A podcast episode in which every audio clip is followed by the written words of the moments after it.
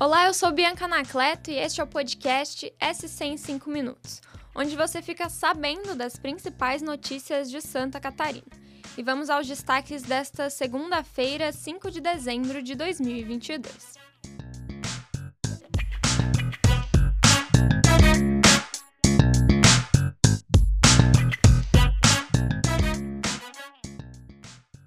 O governador eleito de Santa Catarina, Jorginho Melo, anunciou os primeiros secretários que irão compor o governo no próximo ano. Ao todo, 11 nomes foram divulgados. Para a administração, Moisés Disserman. Para a pasta da Saúde, Carmen Zanotto. Educação, Aristides Simador.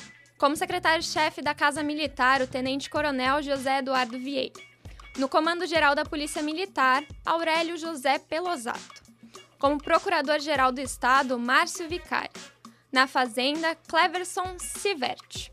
Na Secretaria-Geral de Governo, Daniele Pinheiro Porporati. Na Articulação Nacional, Vânia Franco.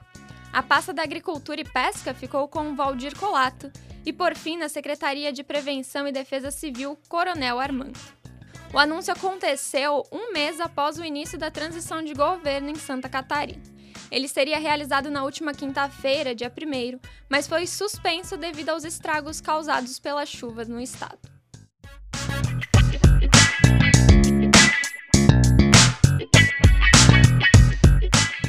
E Santa Catarina voltou a ser atingida por chuvas após alguns dias de tempo firme.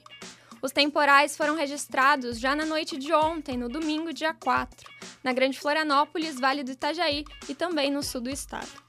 A Defesa Civil emitiu um alerta para risco de chuva intensa, com raios, fortes rajadas de ventos e possibilidade de granizo. Segundo o órgão, essas condições ocorrem devido a uma combinação entre o calor e a umidade. Também há risco de deslizamento e alagamento em todo o estado. No site da NSC Total, você pode acompanhar a situação da chuva aqui no estado.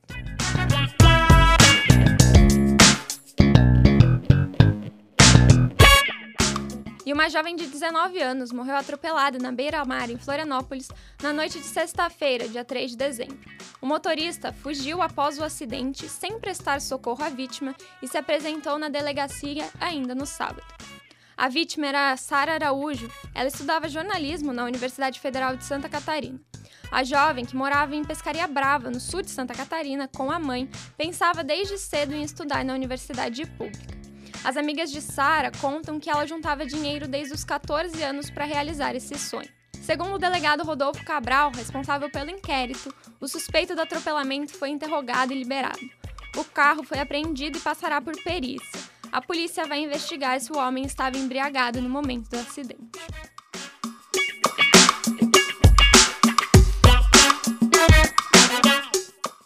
Mudando de assunto, o verão está chegando e duas cidades de Santa Catarina estão na mira dos turistas.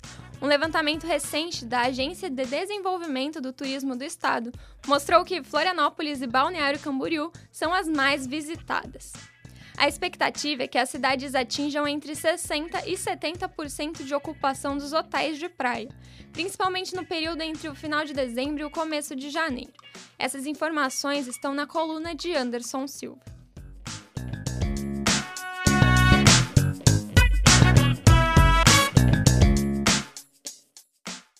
Para fechar o podcast, Santa Catarina tem pelo menos sete concursos públicos e processos seletivos com inscrições abertas neste mês de dezembro. Há oportunidades em todas as regiões do estado, em diversas áreas e níveis. Os salários podem passar de 18 mil reais.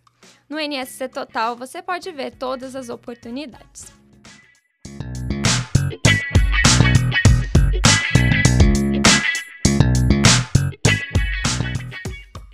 Esse foi o SC em 5 Minutos, o podcast do NSC Total, publicado de segunda a sexta. A produção é minha, Bianca Anacleto. A captação do áudio é de Júnior Dias. A edição de som também é minha, Bianca Anacleto. E a coordenação é de Carolina Marasco. Essas e outras notícias você pode conferir em nsctotal.com.br. Até a próxima. Tchau, tchau.